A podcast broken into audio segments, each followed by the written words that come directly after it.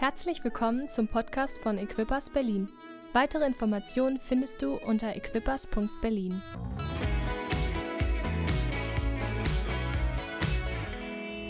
Hey, guten Morgen auch von mir. Ähm, ich war das letzten Sonntag nicht dabei. Grüße von meinen Großeltern in Dänemark. Die gucken sich jeden Sonntag diesen Livestream an. Also Grüße an meine Großeltern, Hallöchen zu Hause.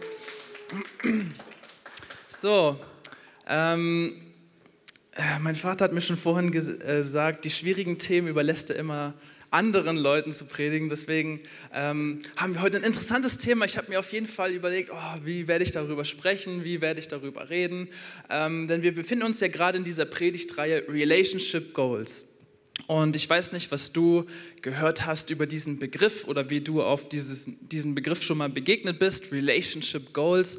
Aber mir ist er begegnet in den sozialen Medien sind die sozialen Medien, da gibt es immer diesen Hashtag Relationship Goals. So, ähm, da sieht man irgendein Paar irgendwo auf einer Yacht, äh, die da so ein Champagner trinken und da steht einfach nur Relationship Goals. So, das sind die Ziele von einem Paar. Oder da irgend so äh, ein Haus wurde gekauft, eine Riesenvilla irgendwo in Mallorca oder was auch immer, so Relationship Goals. Und, und ich habe alle diese Relationship Goals gesehen, diese Beziehungsziele die angeblich Ziele sein sollten. Ich war so, irgendwie spricht mich das nicht an. Und irgendwie ist das nicht so das Richtige, weil irgendwie sehe ich lauter Personen im Internet, wo Relationship Goals drunter steht, aber die haben vielleicht schon drei Ehen hinter sich, 15 verschiedene Sexpartner gehabt und sind total traurig und sind in vielleicht Drogen involviert, weil sie einfach sich einsam fühlen und nicht wissen, wie sie damit umgehen können. Und für mich hat das nicht Sinn gemacht, dass das ein Relationship Goal ist, dass das ein Beziehungsziel ist im Leben und ich finde, dass wir als Kirche eine super Botschaft haben, was Beziehungsziele angeht. Was Relationship Goals angeht, dann glaube ich, ist die Kirche der Ort, wo du das Beste jemals herausfinden kannst, was wirklich die wahren Ziele für Beziehungen sind in unserem Leben. Und wir wollen als äh, Gemeinde über relevante Themen reden. Und Gottes Wort hat so gute Ziele. Und wir haben schon, wie wir gerade gehört haben, wir haben als erstes über Ehe gesprochen. Wie ehre ich meinen Ehemann? Wie liebe ich meine Ehefrau? Wie schätze ich diese Beziehung, die wir in der Ehe haben, die Gott uns gegeben hat? Wie ist es als Single zu leben? Da haben wir eine super Botschaft von Benji und von Judith gehört. Wenn ihr euch sie nicht reingezogen habt, guckt sie auf jeden Fall an. Das ist auf jeden Fall lohnenswert, sich das nochmal anzugucken. Und wir haben letzte Woche auch gehört ähm, über die Beziehung mit mir und mit Gott. Und heute fließen so ein bisschen alle diese Themen irgendwie so ein bisschen mit rein in das Thema, worüber wir heute sprechen. Denn heute reden wir über Dating und Sex. Uh. Ich glaube, mein Bruder sagt schon, ich bin raus. ich höre mir nicht meinen Bruder an, wenn er darüber spricht. Ähm, so von wem her möchte ich einfach, dass wir alle kurz mal durchatmen, okay? Alle einatmen, einmal ausatmen und dann dreh dich mal zu deinem Sitznachbarn, dreh dich mal zu deinem Sitznachbarn und sag, alles wird gut. Sag, alles wird gut. Okay? Alles wird gut. Wir kriegen das zusammen hin, okay? Wir kriegen das zusammen hin. So, ich möchte ein bisschen mal die Demografik ein bisschen abchecken, wer wir hier so in der Gemeinde sind. Deswegen frage ich mal bitte alle Hände nach oben für die Menschen, die äh, verheiratet sind, die in einer Ehe sind, die verheiratet sind. Oh, da gehen viele Hände nach oben. Nice, nice, nice. Okay, Hände runter. Hände hoch, wer alles Single ist. Wer ist alles Single? Alles klar, alle gucken sich mal kurz um. Wer hat die Hand oben? Und jetzt mal alle Hände nach oben, wer am Daten ist, wer verlobt ist, wer vielleicht ein bisschen weiter ist in der Beziehung ist. Okay, okay, okay. Siehst du, das sind zum Beispiel nicht so viele Leute auf einmal, ne? So, nicht so viele Leute sind nach oben gegangen. Und vielleicht denkst du jetzt in diesem Raum, wenn wir jetzt über dieses Thema reden, Dating ist so, nicht mein Thema, ich bin schon verheiratet. Die meisten Hände sind bei der Ehe nach oben gegangen und das ist cool, aber wir denken so, oh, ich bin schon drüber, warum, was will ich jetzt denn über Dating hören? Und ähm, das Ding ist, dass Dating oft ein Thema ist, worüber wir nicht so oft reden und dadurch passiert, dass wir nicht wissen, wie wir darüber reden. Weil wir nicht so viel drüber reden, wissen wir nicht, wenn unsere Freunde, wenn unsere Kinder irgendwann so Fragen haben zu diesem Thema, wissen wir nicht, was wir antworten sollen. Denn die, die, die haben alle solche Fragen. Wie läuft das mit dem Dating eigentlich ab? Wo gehe ich bestimmte Grenzen über, die ich nicht übergehen sollte? Wie ist das eigentlich mit körperlichem Kontakt? Alle diese Fragen haben Leute, haben Leute in dieser Welt, aber wir reden nicht drüber, weil wir denken, oh, das ist gerade nicht unser Thema, aber dann wissen wir nicht, wie wir drüber reden können. Deswegen finde ich das Hammer, dass wir heute ein bisschen darüber reden wollen und dass wir ein bisschen mehr erfahren wollen, was über dieses Thema eigentlich äh, abgeht. Und ich habe versucht, natürlich in die Bibel zu gehen, um zu gucken, was sagt das Wort Gottes über dieses Thema Dating, über dieses Thema jemanden kennenlernen. Und ich musste feststellen, das ist schwieriger, als man denkt, weil eigentlich steht in der Bibel gar nichts über dieses Thema. Gar nichts. Da steht nichts über dieses Thema Dating.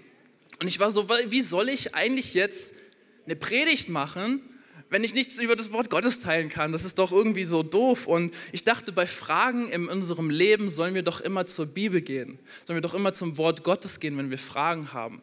Und was ist aber, wenn die Bibel nichts dazu sagt? Was mache ich dann? Die Bibel hat viel über Ehe zu sagen. Ganz viel. Sehr viel. Und was dann passieren könnte, ist, dass wir uns dann in der Kirche, wenn wir irgendwie so am Daten sind, denken, ah, da steht ganz viel über die Ehe in der Bibel. Lass uns schnellstmöglich in die Ehe gehen, weil darüber steht ganz viel in der Bibel und dann wissen wir, was passiert. Aber dann bist du irgendwie in einer Ehe, wo du merkst, oh, ich bin irgendwie zu schnell durch diese Dating-Phase gegangen. Jetzt weiß ich gar nicht, diese Person irgendwie, das dachte ich nicht, dass das so schwierig wird und vielleicht habe ich eine falsche Wahl getroffen und alle diese Fragen kommen dann auf, weil wir diesen Prozess so schnell wie möglich gemacht haben, weil wir nicht so wirklich Instructions oder Anleitungen in der Bibel finden oder vielleicht in der Kirche finden, was das Thema Dating angeht. Und deswegen sagt die Bibel nicht so viel über Dating, aber worüber die Bibel ganz viel sagt, ist über die Menschen, mit denen wir zusammen sein sollten. Die Bibel sagt ganz viel über Grenzen, die wir in Beziehungen setzen sollten mit Menschen. Und die Bibel sagt ganz viel über den Charakter der Menschen, die für uns in unserem Leben Lebenspartner werden sollen. Und irgendwie werden wir heute versuchen, über das Thema Dating Sachen herauszufinden, indem wir uns alle diese verschiedenen Sachen angucken, obwohl es nicht so eine klare Sicht über, zu diesem Thema geht. Aber wir hätten das Thema ja auch auslassen fallen können. Ne? Wir hätten das Thema ja auch, ah, wir reden nicht drüber, in der Bibel gibt es nichts darüber. Aber wir wollen doch eine relevante Kirche sein, oder? Wir wollen auch eine Kirche sein, die über die Themen redet, die immer manchmal zur Seite gelassen werden, die in den Hintergrund gelassen werden, weil nur so, um ehrlich zu sein, können wir doch die Gesellschaft verändern wenn wir uns damit befassen, womit sich die Gesellschaft befasst, wenn wir hinausgehen in die Welt und sehen, was die Leute denken über dieses Thema, dann müssen wir doch auch darüber sprechen und wissen, was ist eigentlich das Kernanliegen dieser Gesellschaft, was ist, womit sie kämpfen, was ist, womit sie gerade Schwierigkeiten haben. Und das versuchen wir nämlich dann heute herauszufinden. Und wenn du vielleicht unter einem Stein lebst, dann vielleicht sei dir vergeben, aber wenn du in dieser Welt ein bisschen dich herum herguckst, dann siehst du eigentlich, dass diese Welt nicht unbedingt super Ratschläge hat, was das Thema Dating angeht. Diese Welt sagt dir, es gibt One-Night-Stands, so eine Nacht einfach mal kurz so ausprobieren, ein bisschen Spaß haben und dann nicht mehr irgendwie in Kontakt sein danach. Oder es gibt diesen Begriff so, in der Schule schon redet man schon, in der Schule, das muss man sich vorstellen, über so Bodycounts. So, mit wie vielen Leuten habe ich schon geschlafen und es ist so ein Stolzsymbol, was man dann rausdrückt. Oder ähm, ich habe diesen Begriff Situationship gehört. Da war ich erstmal so, voll verwirrt, was dieses Wort eigentlich geht. Und Natalia und ich haben eine Freundin, mit der wir gequatscht haben, und die hat uns erzählt, dass sie in einer Situationship war.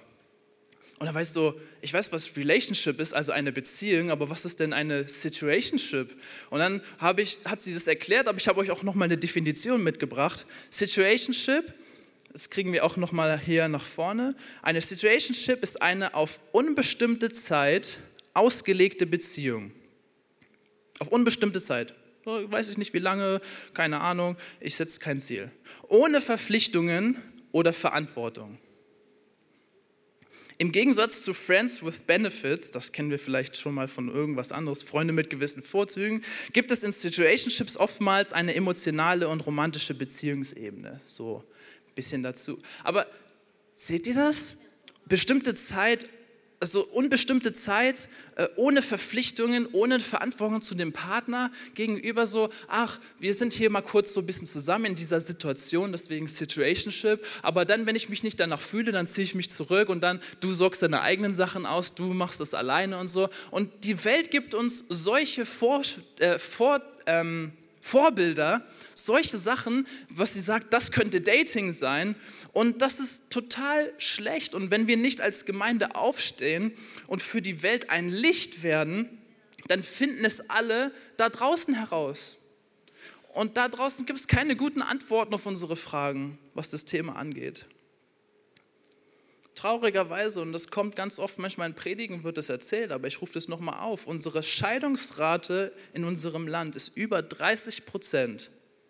Das heißt, fast jede dritte Ehe geht in diesem Land zugrunde. Und jetzt fragen wir uns, die Statistik ist ein bisschen zurückgegangen. Also weniger zum Beispiel lassen sich scheiden mittlerweile. Das Ding ist, es gibt auch mehr Leute, die sich mittlerweile gar nicht mehr heiraten, weil das ist out of trend. Also man heiratet ja auch heutzutage gar nicht mehr. In, denn in den letzten 25 Jahren ist äh, die nicht-eheliche Lebensgemeinschaft um 60 Prozent gestiegen. Das heißt, es gibt viel mehr, die gar nicht mehr in die Ehe gehen, die einfach äh, Lebenspartnerschaft haben und dann vielleicht, oh, jetzt nicht mehr oder so, weil sie gar nicht diesen Bund mehr eingehen wollen. Und was noch eine Sache ist, ähm, viele Paare lassen sich nach der Silberhochzeit, also nach 25 Jahren oder mehr, scheiden. Diese Zahl ist von 14.300 vor, vor 30 Jahren auf 24.300 im Jahr 2013 angestiegen. Also innerhalb von 30 Jahren ist es um was ungefähr 70 Prozent angestiegen oder so. Und das ist das Ding, weil das hat man herausgefunden, für viele von diesen Menschen ist es, dieses Projekt Kinder ist auf einmal vorbei. Auf einmal lassen sich viel mehr Menschen viel später scheiden, nach der Silberhochzeit, weil dann auf einmal die Kinder aus dem Haus sind. Auf einmal merken sie sich, oh, wer bin ich jetzt eigentlich? Was, was habe ich jetzt für einen Auftrag? Meine Kinder sind nicht mehr da, was mache ich jetzt? So, jetzt sitze ich hier mit diesem Typen zu Hause, wo ich gar nicht weiß, wer er eigentlich ist und dann, und dann den habe ich gar nicht so richtig kennengelernt. Ich habe nur meine Aufmerksamkeit für die Kinder gegeben und auf einmal ist, bin ich da zu Hause mit meinem Mann und auf einmal lassen sich so viel mehr Leute scheiden nach 25 Jahren, weil dieses Projekt Kinder auf einmal vorbei ist. Und alle diese Beispiele, die wir gerade gehört haben, über die Scheidungsrate, über was gerade passiert in unserer Welt, das, ist, das sind alles Probleme in der Ehe oder in Beziehungen. Aber was ich glaube ist, und das könnt ihr euch vielleicht aufschreiben und was ihr euch auf jeden Fall merken solltet, das Problem der Ehe ist wahrscheinlich kein Eheproblem, sondern ein Single-Problem. Das Problem der Ehe ist wahrscheinlich kein Eheproblem, sondern oftmals ein Single-Problem.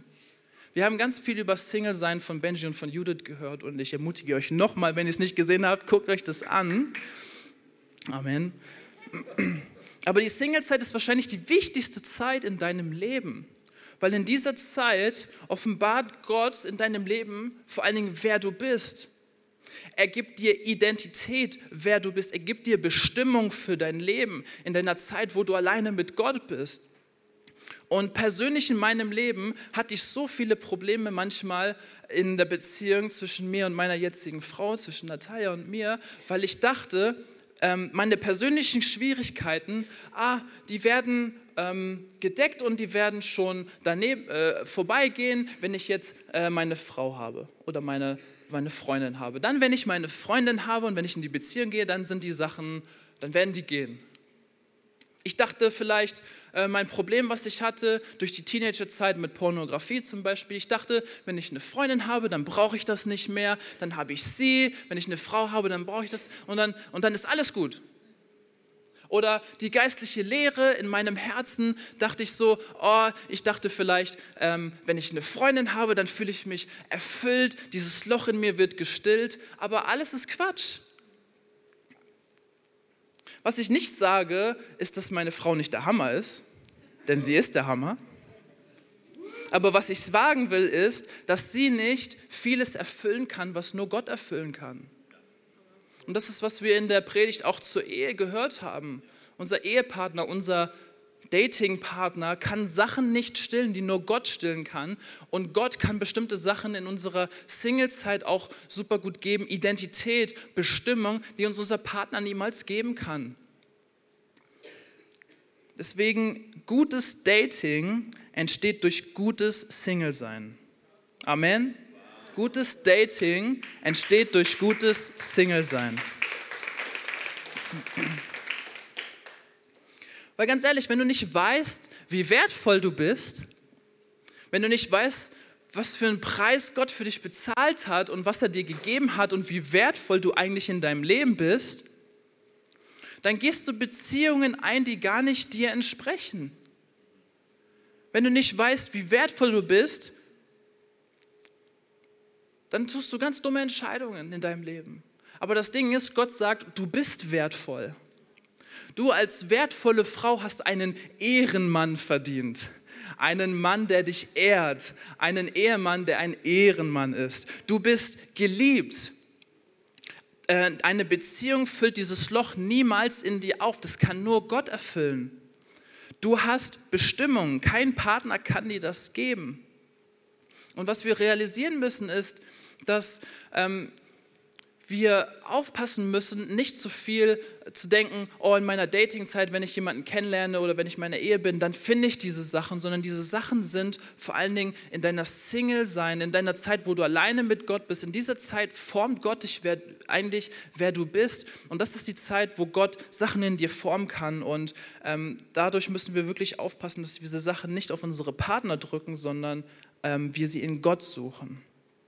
Und ähm, wenn wir jetzt, ich muss ein bisschen durchgehen, weil ich habe ganz viel heute, worüber ich reden möchte, weil es ist ja ein großes Thema und ähm, manchmal fragen wir uns auch in unserem Alltag, ähm, wenn wir, wenn vielleicht äh, ein Kind dich gefragt hat oder so, der gerade, dein Kind ist vielleicht gerade am Daten, die fragt, oh, wie weit darf ich eigentlich gehen in der Beziehung, wenn ich beim Daten bin, wo so, wie weit darf ich gehen? Ähm, das ist eine Frage, die wir uns manchmal stellen und die wirklich viele Leute stellen. Und wenn wir uns in die Bibel angucken, ähm, dann steht es im 1. Korinther 10, 31. Also ich muss jetzt ein bisschen andere Bibel stellen, weil es, die Bibel redet ja nicht über Dating, sondern wir müssen es von uns woanders uns angucken. Und da steht in 1. Korinther 10, Vers 31, ob ihr nun esst oder trinkt oder sonst etwas tut, egal was ihr tut, tut alles zur Ehre Gottes.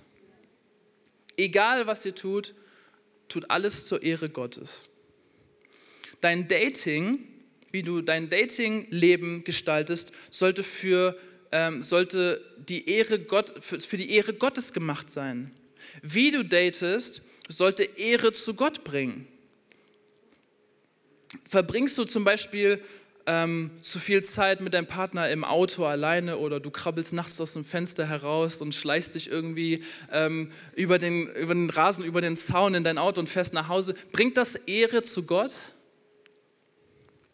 Denn es ist oft schwer, vielleicht herauszufinden, wann gehe ich zu weit, vielleicht in einer Beziehung oder in meinem Datingleben, wo gehe ich zu weit. Aber stell dir diese Frage, wenn ich etwas mit meinem Partner tue und jemand mich dabei sieht, würde mein Zeugnis zu Gott zerstört werden. Könnte ich irgendetwas über Jesus erzählen, wenn die Personen meine schmutzigen Nachrichten und Bilder in unseren Chats sehen? Zum Beispiel.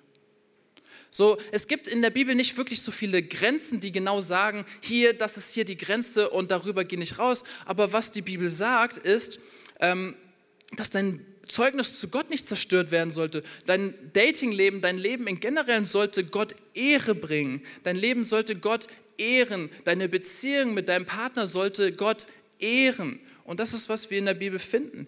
Und es ist ähm, vor allen Dingen schwer, diese klaren Grenzen zu nennen. So, ist das Sünde? Ist, ist das Sex? So, darf ich so weit gehen? Oder ähm, wo, wo können wir eigentlich als Paar hingehen? So, was ist das, was ich tue? Aber wieso müssen wir immer versuchen, an der Grenze zu kratzen?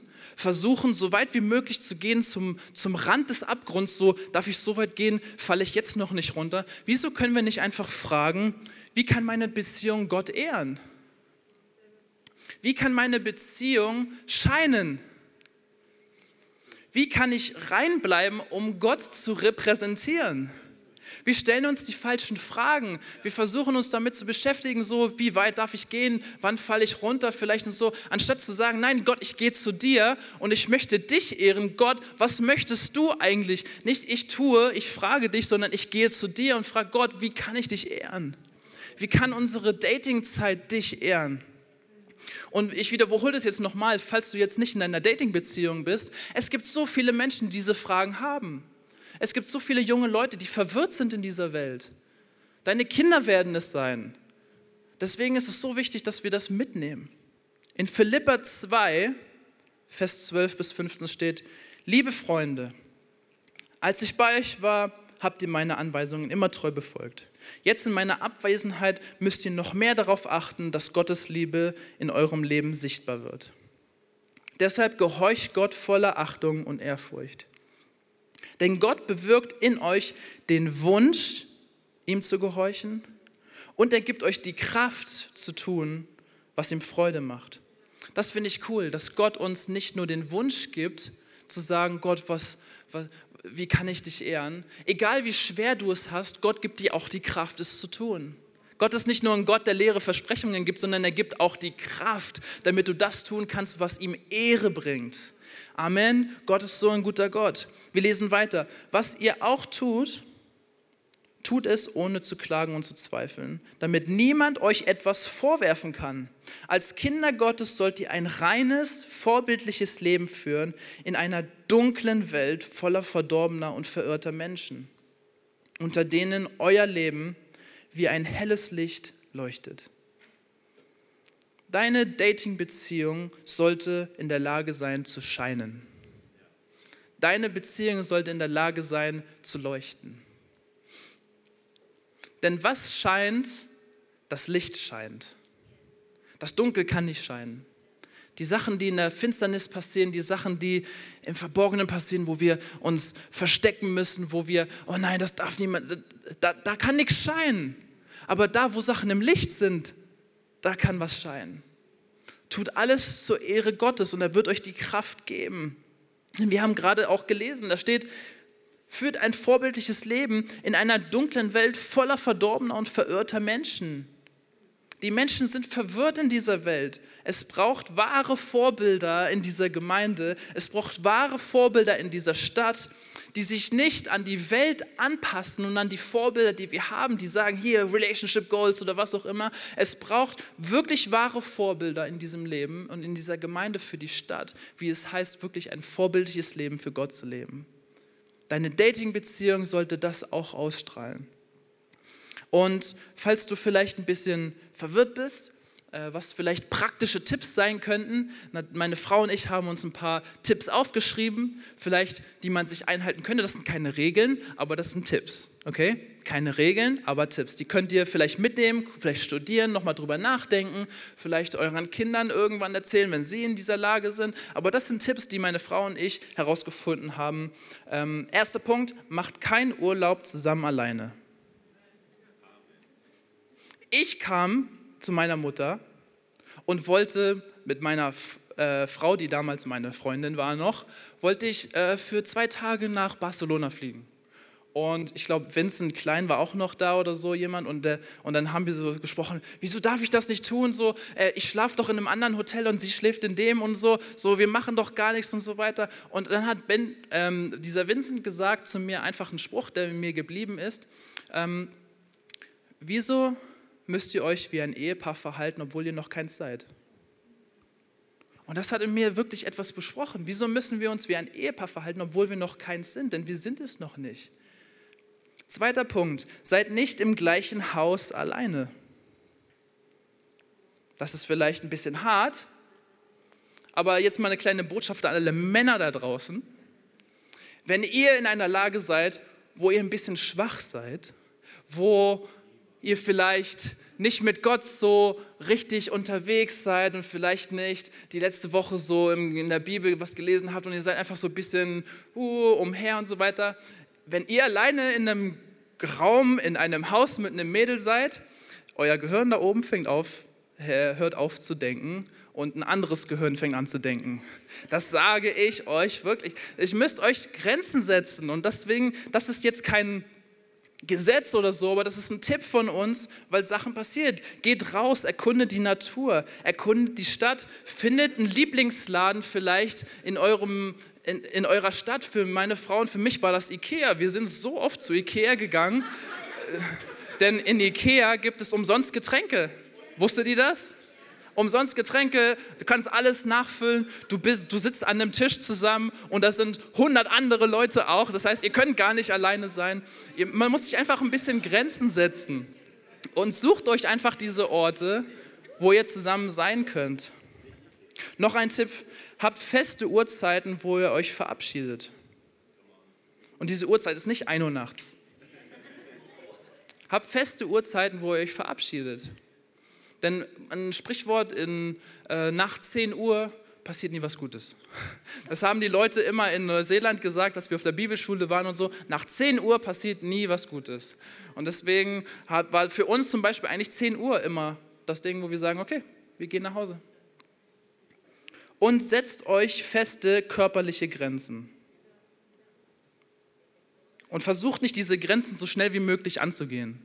Weil eine, eine Beziehung ist eine Kurve und wenn ihr direkt zur Grenze geht, dann möchte man automatisch noch weiter gehen. Das ist einfach ein Instinkt in uns, den wir haben. Deswegen geht die Sachen langsam zusammen an und setzt euch körperliche Grenzen. Also wie gesagt, das sind keine Gesetze, sondern nur Tipps.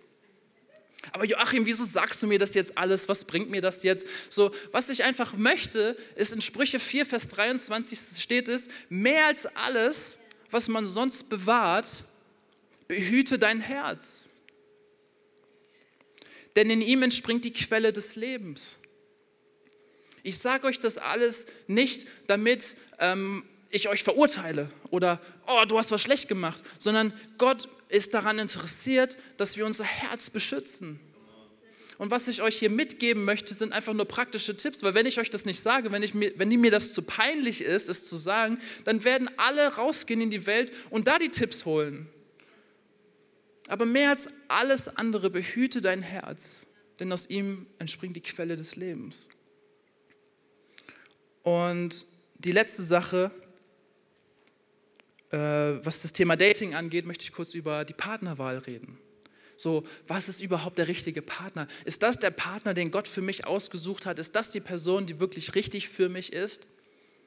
Ich sage dir, wenn du mit jemandem bist, der dich nicht zu deiner Bestimmung schiebt, Geh raus, bevor es zu spät ist. Du hast zu viel Bestimmung in dir drin, um eine, in einer Beziehung zu sein, die kein Ziel hat. Gott hat zu viel Bestimmung in dich hineingelegt, die geraubt werden könnte, wenn du mit jemandem bist, die kein Ziel hat. Wir reden über Relationship Goals, das ist unser Ziel, also unser, unser Thema, Beziehungsziele. Du kannst kein Ziel erreichen, wenn du kein Ziel hast, auf das du zielst. Wir könnten irgendwo hinschießen und dann, boom, dahin und dann malen wir so einen Kreis drum und ja, das wollte ich treffen, das war mein Ziel. Aber so läuft das nicht. So, ähm, du kannst kein Ziel erreichen, wenn es kein Ziel gibt. Date keinen Mann, der Gottes Gegenwart hast. Wenn dein Mann, dein Partner nicht die Gegenwart Gottes mag, dann wird er nie die richtige Unterweisung vom Heiligen Geist bekommen, wie er dich leiten kann. Wenn wir jemanden nehmen, der nicht in Gottes Gegenwart unterwegs ist oder überhaupt Christ ist, dann wissen wir nie, ob diese Person wirklich, die, ob der Mann vielleicht die Person ist, die uns wirklich leiten kann, weil sie nicht vom Heiligen Geist diese Leitersachen bekommt, denn der Heilige Geist leitet uns in diesen Sachen. Und das Gleiche rum ist auch mit der Frau. So, wir müssen uns Leute suchen, die mit Gott unterwegs sind und im Heiligen Geist unterwegs sind. Und versuchen nicht in den Club zu gehen und irgendeinen so einen jemanden zu finden und dann denkst du, yeah, du gehst außerhalb von der Gegenwart Gottes und dann so, oh, den nehme ich mir mit und dann gehst du zur Gemeinde und dann so, oh, bitte, bitte Gott, er soll sich bekehren, so, ja, bitte so. Gott kennt nur die Wege von den Menschen. Du kennst sie nicht. Du weißt nicht, was die Wege von den anderen Menschen sind. Du weißt nur, was, äh, du kannst nur entscheiden, was Gottes Weg für dein Leben ist, was du entscheidest. In allem, was du tust, stelle Gott in die Mitte. In allem, was du tust. Und es gibt hier einen Unterschied zwischen ähm, pack Gott in deine Situation und stelle Gott in die Mitte.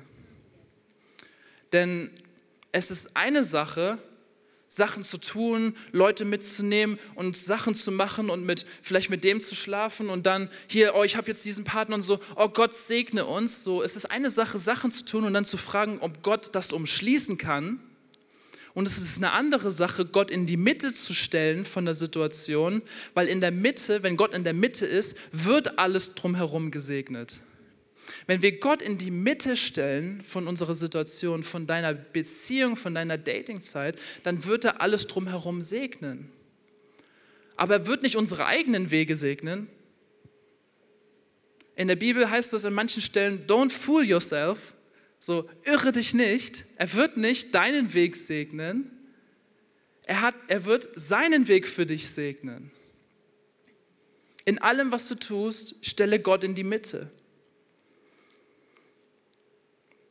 Und wenn irgendetwas schiefgelaufen ist, dann kehre um. Wir haben auch Sachen in unserer Beziehung, meine Frau und ich, wir haben in unserer Beziehung auch Sachen falsch gemacht. Wir machen alles Sachen falsch. Aber wir haben uns dazu entschieden, nicht da zu bleiben.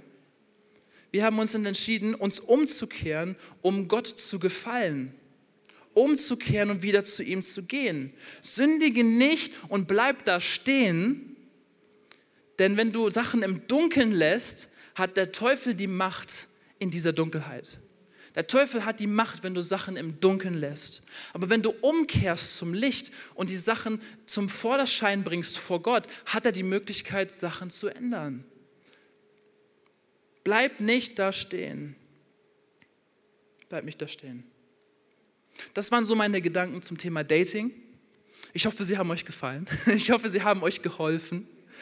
Ähm, es ist ein bisschen kompliziertes Thema, aber ich freue mich, dass wir darüber reden und ich hoffe, dass dieses Thema auch Gesprächsthemen öffnet, miteinander, untereinander, Eltern mit Kindern. Es muss besprochen werden. Aber jetzt reden wir über das Thema Sex. Wir gehen kurz in das Thema Sex hinein. Das ist so, man kann das Wort nicht aussprechen, ohne zu grinsen. Kann ich das mal ehrlich sagen? Man kann es nicht aussprechen, ohne so, oh, er hat das Wort gesagt, er hat das böse Wort gesagt. Es ist einfach, es ist lustig, dass Sex ein Thema ist, wo die Bibel so klar drüber ist. So klar. Aber als Kirche sind wir oft leise darüber. Ist das nicht lustig? Irgendwie stimmt da was nicht. Es gibt so viele Schriftstellen über Sex in der Bibel. Es ist ein ganzes Buch das Hohelied ist ein erotisches Buch, wie der Mann versucht, seiner Frau zu gefallen, die Frau seinem Mann zu gefallen. Und wenn du äh, noch nicht 18 bist, liest das Buch nicht, sehr explizit. aber nein, also liest das Wort Gottes natürlich. Aber das Ding ist, es gibt so viele Schriftstellen in der Bibel. Und das Ding ist, du hast wahrscheinlich nicht so viel über Sex in der Gemeinde gelernt, oder? Aber wie viel hast du über das Thema außerhalb der Gemeinde gelernt? Wie viel hast du draußen gelernt? In der Schule, mit Freunden? Was haben wir in der Kirche über Sex gelernt, oft in unserer Kindheit oder was wir gelernt haben, aufzuwachsen? Das eine Ding, hab es nicht, bevor du verheiratet bist. So, das ist, was wir wissen. Das ist, was uns beigebracht wurde. Hab es nicht, bevor du verheiratet bist. Aber wenn das alles ist, was wir lernen, müssen wir alles andere woanders herausfinden. Wer hat dich über Sex aufgeklärt in deinem Leben? Bei mir war es in der siebten Klasse, als ein paar horny Jungs eine WhatsApp-Gruppe aufgemacht haben, mich eingeladen haben und irgendwelche expliziten Bilder rumgeschickt haben. Siebte Klasse. Ich war zwölf oder dreizehn das war der Moment, wo ich das erste Mal über Sex herausgefunden habe und über die weiblichen Geschlechtsorgane und sonst was. In der siebten Klasse. Ich habe das als mein Fundament bekommen, weil das das erste war, was ich wirklich gelernt habe darüber. Und ich habe gelernt, es darf öffentlich sein, jeder darf zugucken, es soll selbstbefriedigend sein, es kann nicht nur zu zweit, es kann auch mit mehr Leuten sein. Das ist mein Fundament, was gebaut wurde mit 12 und mit 13 Jahren. Sex wird oft durch die Gesellschaft definiert, weil wir oft nicht die Bibel es definieren lassen. Wenn wir nicht darüber jetzt reden, dann lassen wir die Welt es definieren. Und das wollen wir nicht zulassen, denn die Welt hat ganz viel Schlechtes über dieses Thema zu sagen und zu zeigen. Und wenn du jetzt denkst so, oh nein, äh, mein Kind ist hier und sie werden das hören oder im Stream so, äh, äh, meine Tochter, äh, geh in den Nebenraum, du darfst das jetzt nicht hören. Sie wissen schon Bescheid. Sie wissen schon Bescheid. Laut einer Studie sehen Kinder mit durchschnittlich 14,2 Jahren zum ersten Mal explizit sexuelle Inhalte in den Medien. Bei der Hälfte der Befragten war der Erstkontakt unfreiwillig. Mit 14,2 Jahren, das sind explizite sexuelle Inhalte. Die nicht expliziten fangen noch viel früher an. Und das ist der Durchschnitt.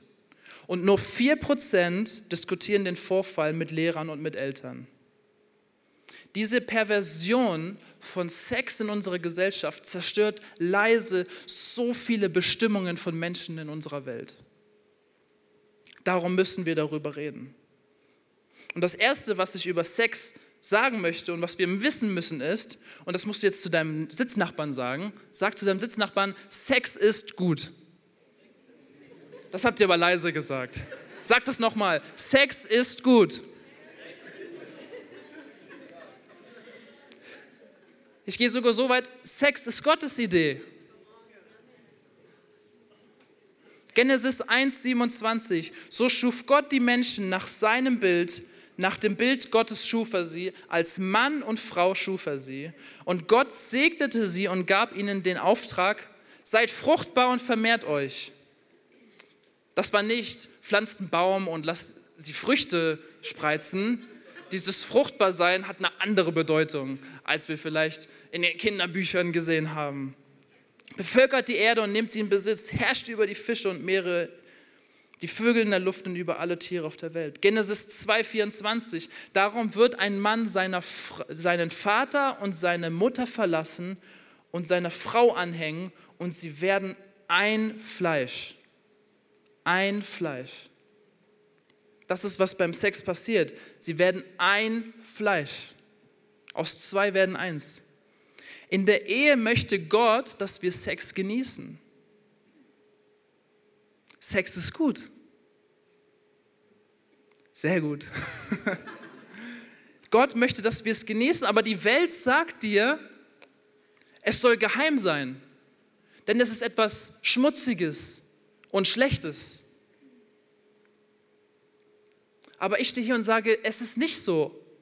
Außerhalb des Gefäßes, in dem Sex gut ist, ist Sex schlecht.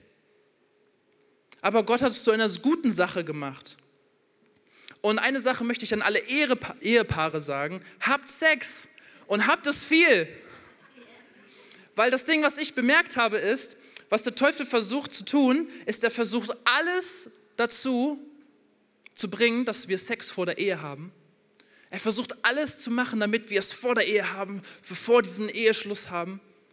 Aber dann, wenn wir verheiratet sind, tut er alles, um diese Einheit zu trennen. Denn das ist, wonach der Feind sich strebt. Er versucht alles zu trennen, was Gott gut gemacht hat. Er versucht alles zu trennen, was Gott gut gemacht hat. Also Ehepaare, habt Sex. In 1. Korinther 7, Vers 5 steht, entzieht euch nicht einander, außer nach Übereinkunft, also wenn ihr euch abgesprochen habt, eine Zeit lang, damit ihr euch dem Fasten und dem Gebet widmen könnt. Also nur dafür. Und kommt danach wieder zusammen, damit euch der Satan nicht versucht, um eurer Unenthaltsamkeit willen. Sex ist eine tolle Sache und es ist so kraftvoll. Es ist eine der kraftvollsten Sachen, die wir in dieser Welt haben aber diese kraftvolle Sache, diese so wunderschöne Sache kann auch so zerstörerisch sein. Wenn du Sex außerhalb des Gefäßes nimmst, in dem es gut ist, kann es eine, ein unkontrolliertes Feuer werden, was du nicht mehr kontrollieren kannst. Ich habe zwei Bilder mitgebracht. Das erste Bild zeigt uns, ähm, wie kontrolliertes Feuer aussehen kann. Das erste Bild, ähm, ein Lagerfeuer mit zwei Champagnergläsern. Wie schön. Am Meer. Das ist kontrolliertes Feuer. Es ist Feuer, was dich wärmt. Es ist Feuer, was ähm, dein Essen erhitzen kann, was dich warm hält in der Nacht. Es ist ein schönes Feuer. Aber wenn du Feuer außerhalb des Gefäßes nimmst, sieht Feuer ganz anders aus. Auf einmal ist es so zerstörerisch und kaum mehr unter Kontrolle zu halten. Was wir über Sex oft nicht verstehen, ist, was dabei eigentlich passiert. Oft sagen wir in der Gemeinde, habt nicht Sex vor der Ehe, aber alle fragen sich, warum denn eigentlich? Und ich erkläre euch jetzt warum. Was wir nicht wissen, was passiert ist, die Welt sagt dir, ah, es ist doch nur körperlich. Es ist doch nur ein One-Night-Stand, es ist doch nicht mehr. Ich habe nur ein bisschen mit meinem Körper gespielt, mehr ist es doch nicht. Jedes Mal, wenn du mit jemandem Sex hast, ist es nicht nur physisch. Es ist erstens physisch, durch den Akt, den man tut. Es ist emotional, durch die Intimität, die man miteinander hat. Aber es ist auch spirituell, durch den Bund, den man schließt. Sex ist ein Bündnis. Wusstet ihr das? Wenn du Sex mit jemandem hast, werden aus zwei ein. Aus zwei werden ein. Du gehst mit der Person ein Bündnis ein. In Markus 10, Vers 6 bis 9 heißt es, am Anfang der Schöpfung, haben wir vorhin auch in Genesis gelesen, hat, äh, aber hat Gott sie als Mann und Frau erschaffen. Darum wird ein Mann seinen Vater und seine Mutter verlassen und seine Frau anhängen. Und die zwei werden ein Fleisch sein. So sind sie nicht mehr zwei, sondern ein Fleisch. Was nun Gott zusammengefügt hat, das soll der Mensch nicht trennen. Aber Joachim, das ist doch, wenn man heiratet, das ist doch, das ist doch wenn man diese, diesen weißes, das weiße Kleid anhat und zum Altar geht und diese hübschen Instagram-Bilder zusammen macht. Das ist doch, was hier dieses 2 zu 1 heißt. Nein, lesen wir in 1. Korinther 6, Vers 16. Oder wisst ihr nicht, dass ein Mann, der mit einer Prostituierten verkehrt, mit ihr eins wird? Denn in der Schrift heißt es, die beiden werden zu einer Einheit. Das ist, was wir wissen müssen über Sex. Wenn Menschen Sex haben, verbinden sie sich auf allen Ebenen und werden eins. Auf allen Ebenen. Glaubt nicht die Menschen in dieser Stadt und in dieser Gesellschaft, die sagen, es sei nichts Großes, es sei nur was Kleines gewesen. Du verbindest dich auf allen Ebenen. Das ist warum, wenn deine Ex-Freundin in den Raum reinkommen würde, mit der du Sex gehabt hast, vielleicht vor ein paar Jahren, du auf einmal rot werden würdest und nicht wissen würdest, was du machen sollst, weil du verbunden bist mit der Person. Du hast etwas, was verbindet. In Römer 6, Vers 13 heißt es, lasst keinen Teil eures Körpers, keinen Teil eures Körpers, zu einem Werkzeug für das Böse werden um mit ihm zu sündigen. Stellt euch stattdessen ganz Gott zur Verfügung. Das hört sich irgendwie wie die letzte Predigtserie an, ne? All in. Stellt euch ganz Gott zur Verfügung, denn es, denn es ist euch ein neues Leben geschenkt worden. Euer Körper soll ein Werkzeug zur Ehre Gottes sein, sodass ihr tut, was gerecht ist. Meine Frage heute ist, wie gehst du mit diesem neuen Leben um?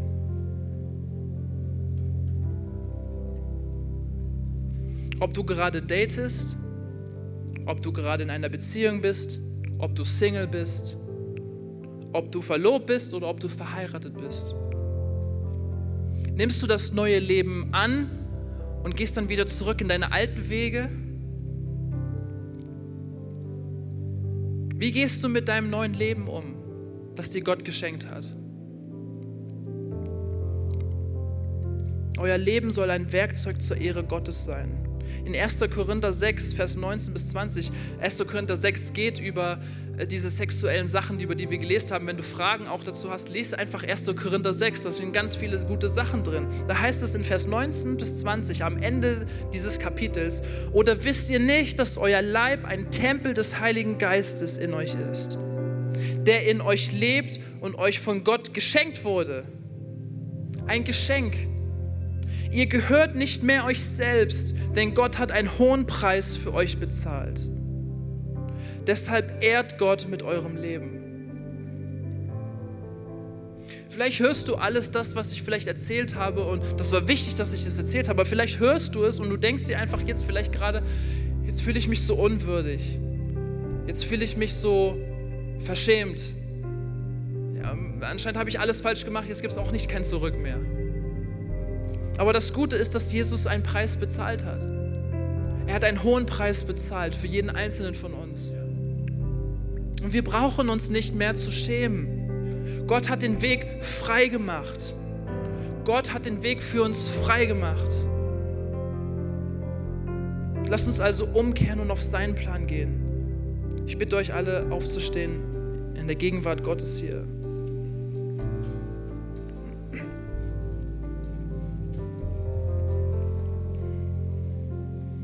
Und es war vielleicht ein schwieriges Thema, worüber wir heute geredet haben und vielleicht nicht ganz angenehm vielleicht. Aber der Heilige Geist macht nicht immer Sachen, die angenehm sind, sondern er bringt uns auch bei, wie wir besser leben können. Und ich möchte einfach, dass wir hier einen Moment der Ruhe und der Privatsphäre kurz hier haben. Denn ich glaube, dass Gott in diesem Moment zu Leuten spricht.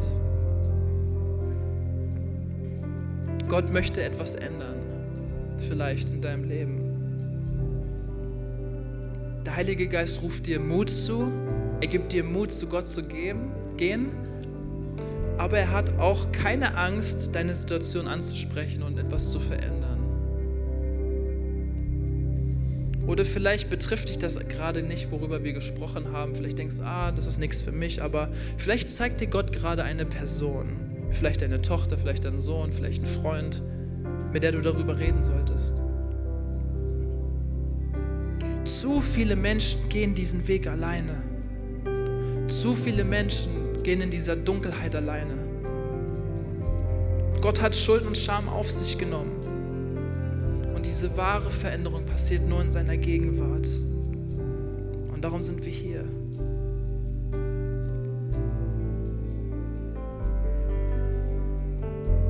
Werden gleich ein Lied zusammen singen, einfach weil ich glaube, dass es sehr kraftvoll ist, Lobpreis zu singen in dem Moment, wo vielleicht Scham aufkommt und wir vielleicht Wege sind, die wir vielleicht denken, oh nein, das ist, da habe ich was falsch gemacht. Es ist in diesen Momenten, wo du Scham fühlst, in diesen Momenten, wo du vielleicht merkst, oh, ich habe vielleicht einen falschen Weg gemacht, dann ist der Feind direkt da und sagt, ja, gut, dass du dich schämst. Geh nicht zu Gott. Du bist unwürdig. Du bist nicht geliebt. Guck, was du gemacht hast. In diesen Momenten möchte der Teufel uns nehmen und einfach weg von Gott schicken. Aber ich stehe hier und sage euch, in diesem Moment, wo ihr euch schämt, ist die beste, der beste Weg ist zu Gott zu gehen. Der beste Weg ist genau umgekehrt zu gehen zu dem, was die Stimmen in euch sagen und zu sagen, nein Gott, ich gehe zu dir.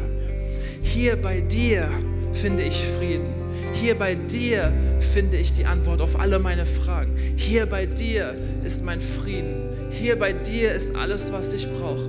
Also in diesem Moment, wo wir einfach unsere Augen geschlossen haben. Ich glaube, der Heilige Geist spricht zu einigen von uns, vielleicht in diesem Moment. Gott ruft uns auf, ein heiliges Leben zu leben, ein Leben, das scheint. Ein Leben, das Gott, ein Werkzeug für Gott zur Ehre Gottes. Und wenn du irgendwas getan hast, wofür du dich schämst, dann ist es okay, kehre um. Kehre um, bleib nicht da stehen, kehre um. Und ich möchte einfach hier eine Atmosphäre schaffen, wo wir zu Gott singen können. Die Band wird uns leiten in dem Lied und sing es einfach aus, prophezeie es, kehre um, gehe zu Gott in diesem Moment.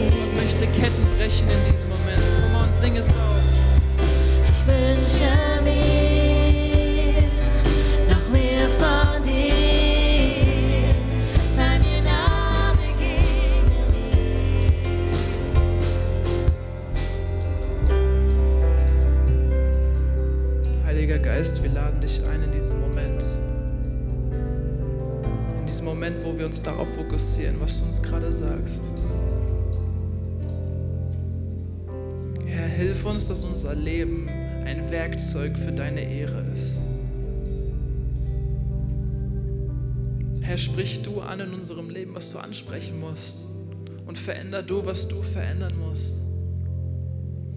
Wir wollen dir dienen. Unser Leben soll ein Opfer für dich sein, was deinem Plan dient.